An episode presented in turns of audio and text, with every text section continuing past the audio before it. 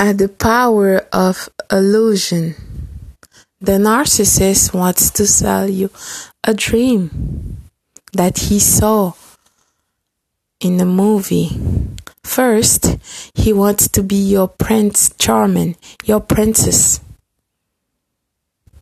Why can't this person simply be your boyfriend, your girlfriend, your wife, your husband, your friend? Of course not, because this is not what the narcissist truly is. He is just a copycat. He is a copy from someone that he saw, from something that he see is in a movie. That's all.